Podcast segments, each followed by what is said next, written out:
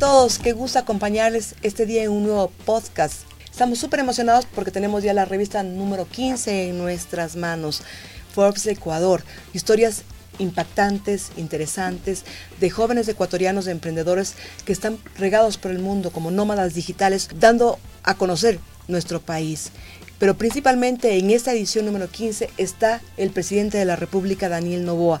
Con él, Pedro Maldonado y Mónica Mendoza conversaron para contarnos cuál será justamente el enfoque que dará en su año y medio de presidencia. Pedro, cuéntanos. ¿Qué tal fue esa experiencia con Daniel Novoa? Hola María Judith, bueno, un gusto estar nuevamente aquí con ustedes. Eh, sí, bueno, tuvimos eh, la visita eh, exclusiva del presidente Novoa días antes de su posesión. Llegó acá a las oficinas de Forbes y bueno, pudimos conversar con él, hacer una sesión de fotos. Pavel ya nos va a contar algunos de los secretos de esa sesión y bueno, tuvimos esta entrevista en la que él nos detalla su línea de trabajo, su plan de trabajo, mi plan, por eso es el, título en la, en tapa de la portada de la revista en temas económicos, en temas de seguridad, en temas políticos, en temas sociales en general. Ahí ustedes van a poder disfrutar de esta entrevista y conocer un poco más en detalle el plan que tiene eh, el presidente de la República en este periodo de 17, 18 meses más o menos que va a tener hasta mayo del 2025. Pedro, la parte económica es lo que más preocupa a los ecuatorianos.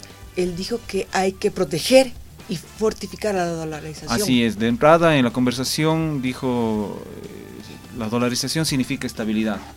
Y a partir de esa, de esa declaración, digamos, vienen otros, otros detalles, otras líneas económicas que, está trazando, que, en su plan, que se ha trazado en su plan y que, bueno, van a poder eh, conocer más cuando lean la entrevista con, con Daniel Novoa. Y bueno, Creo que Pavel nos puede contar algunos de los detalles de la, sesión fotográfica. Cuéntanos, ¿cómo le sentiste al presidente? ¿Tranquilo? Bueno, ¿Cohibido? La verdad es que para hacer, para hacer esta portada no fue cuestión de que llegue el día, no. O sea, nosotros habíamos pensado en esta portada ya dos meses antes este, que empezamos a trabajar.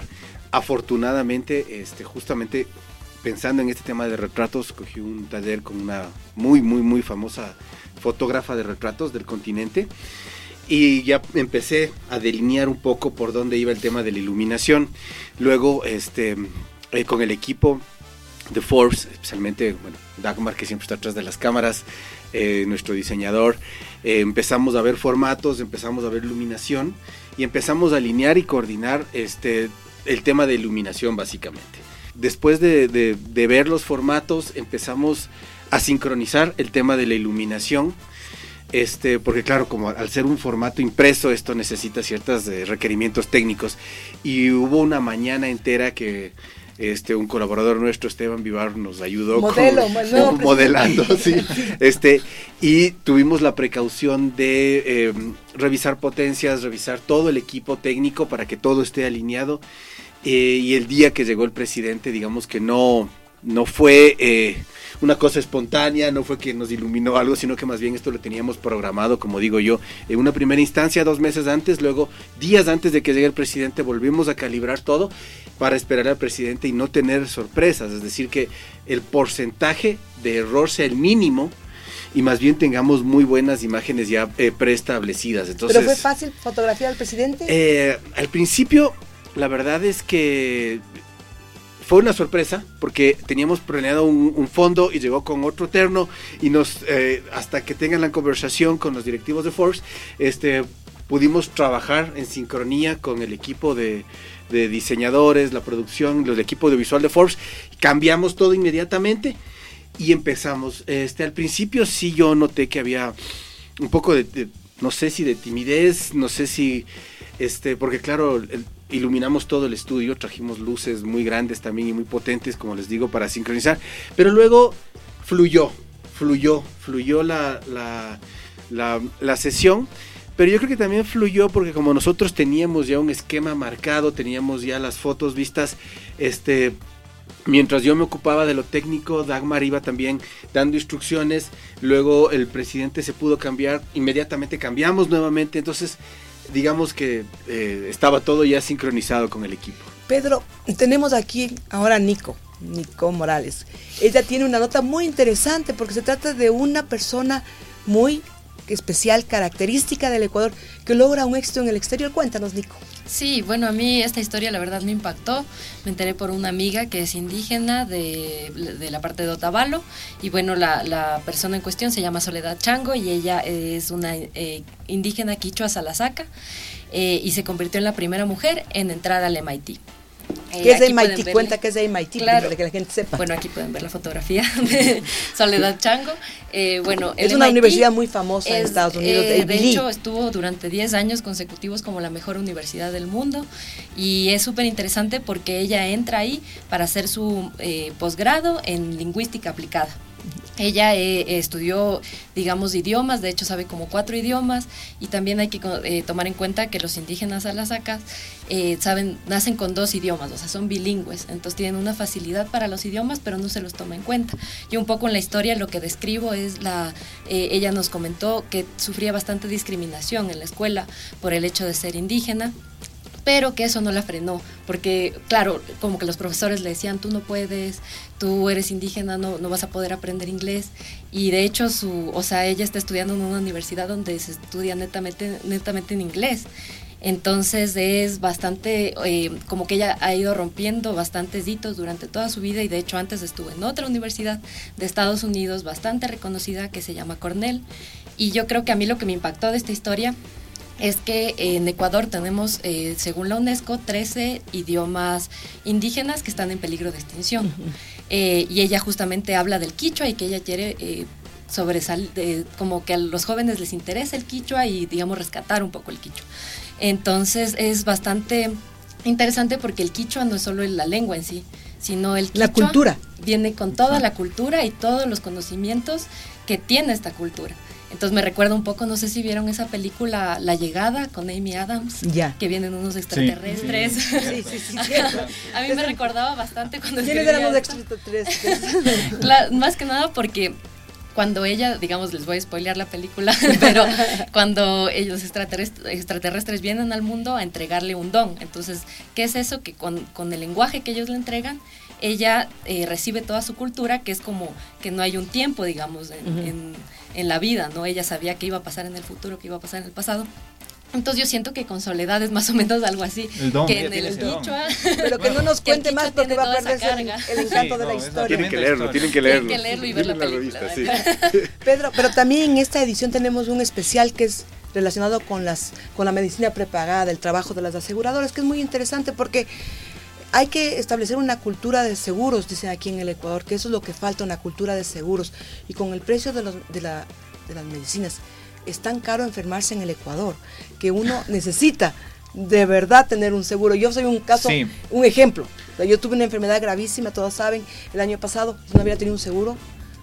Quién sabe qué me habría pasado porque la, la, la medicina estatal no está en los niveles que debería estar para atender a todos los ecuatorianos. Es correcto, y a propósito de lo que tú dices, eh, hablamos de mm, con el superintendente de compañías y seguros y con tres ejecutivos eh, de compañías, digamos, de, empresas del sector asegurador, que nos cuentan cómo se está recuperando esta industria luego de la pandemia. Y de hecho están llegando a, cifras récord eh, este año y las proyecciones para los años siguientes también van, 8%, bastante bien, un crecimiento del 8%. Eh, el primaje, el valor de las primas está creo que alrededor de los 2 mil millones de dólares ya este año, entonces hay un, un buen movimiento en el, en el sector asegurador y justamente tenemos ahí estas entrevistas con, con voceros muy, muy representativos. Y además como, como un extra tenemos la historia de, de un ecuatoriano que ha brillado en varias aseguradoras a escala global, entonces también es una, un especial del Ecuador, pero también con este, este, este crack ecuatoriano que brilla en, la, en el sector de los seguros, pero por varios países. Entonces ahí hay bastante material también para, para, revisar y entender qué está pasando. Y también tenemos otro crack ecuatoriano que brilla en Estados Unidos y en el mundo, una historia de Daniela Segovia, este ecuatoriano que está justamente en las filas de Nike. tenemos historias impresionantes, encantadoras, que nos envuelve y que nos da orgullo de lo que los ecuatorianos están haciendo. Sí, sí, o sea, como siempre decimos aquí cuando presentamos las nuevas revistas, las, nuevas ediciones, hay historias que nos inspiran, nos emocionan, nos motivan y, estoy seguro de que nuestros lectores también van a, sentir lo mismo porque es espectacular lo que podemos hacer los ecuatorianos dentro y fuera del país en diferentes ámbitos. tú lo que acabas de decir, el chico que está en Nike, bueno, no es tan chico ya, pero un poquito más de 40 creo.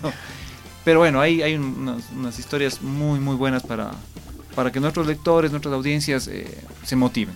También tenemos justamente, Pedro, lo de los tensais del sushi. Una, ¿Y una, lo hiciste? Sí, es una, una, empresa muy grande. Que, que Sushi Corp. que tiene 37 restaurantes ya a nivel nacional. Es una muestra de que aquí en el Ecuador se puede hacer las cosas que aquí en el Ecuador sí te da la posibilidad con sufrimientos, con trabajo, con, con estrés, pero que puede salir adelante en el ámbito empresarial. Es un ejemplo de ellos, llevan 20 años en el Ecuador y tienen ya 37 restaurantes distribuidos en varias ciudades del país y este próximo año esperan ya abrir su primer restaurante en Miami. Es espectacular esa historia, ¿no? Es un grupo, una cadena de restaurantes especializada en comida asiática, ¿no? Sí, una fusión. Fusión, exacto, y han crecido de manera imparable, es, espectacular. Eh, hay muchas historias. esta, sí, sí, sí, y de hecho yo creo que lo más lindo de construir estas historias es las lecciones que nos deja. no sé, por ejemplo, yo en mi historia justo termino la, eh, de contar la historia eh, con las recomendaciones que nos deja Soledad y ella nos dice que que, no dejemos que nada nos detenga, pero sobre todo que aprendamos inglés. Entonces, eso me llegó a mí. Ya empezaste clases de inglés. Yo ya me inscribí. hay una tarea, ya hay una tarea ahí. No se olviden del Luxury. Ustedes, no sé ustedes Ay, Luxury, El Luxury, el Luxury. Fui, fuimos a Riobamba, a una discoteca, tienen que leerlo, una discoteca gigantesca, gigantesca, eh, empresarios que le están apostando también dentro del país, no solo en las ciudades, digamos que en la capital o Guayaquil, que son las ciudades grandes, sino en este caso Riobamba. Eh, no les voy a contar mucho, vean las fotos, lean los textos y compren la revista. ¿Qué más podemos contar para que no se pierda el secreto y la magia de la revista de Forbes? Bueno, también tenemos eh, las notas internacionales, o sea, uno de los valores agregados que también tenemos aquí en Forbes es los los contenidos que nos llegan directamente de Estados Unidos y ahí les adelanto solamente dos temas. Una, un perfil de, Mark Zuckerberg, el fundador de, Facebook, y también tenemos la historia de Kaby Lam, Kaby Lame, no estoy seguro, este, este famoso tiktokero al que le llaman, les doy el título, el mimo del millón de dólares.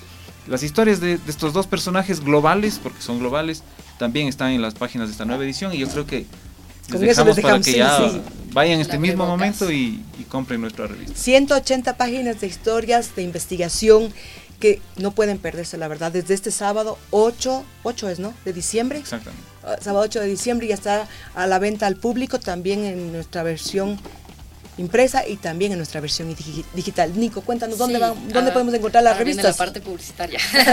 la pueden encontrar en Supermaxi, Megamaxi, Mr. Books, Librimundi, The All Book and Gifts, Mi Comisariato, Travel Store y también en las plataformas digitales como Press Reader y Cine.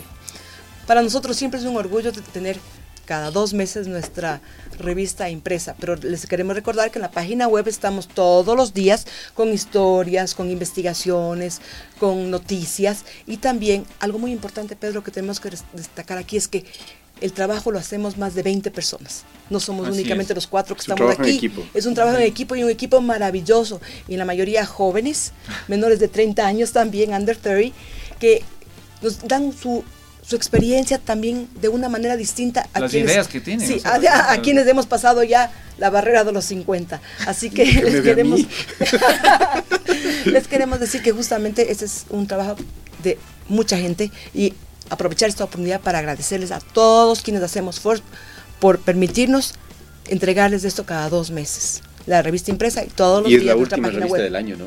Esta es la última revista del 2023 y se acabó el año. Sí, eso es, ¿no? Así es. Muchísimas gracias por acompañarnos y gracias al equipo. Nuevamente me sumo a tus palabras, María Judith, y bueno, les invitamos a que disfruten esta, esta nueva edición de Force Ecuador.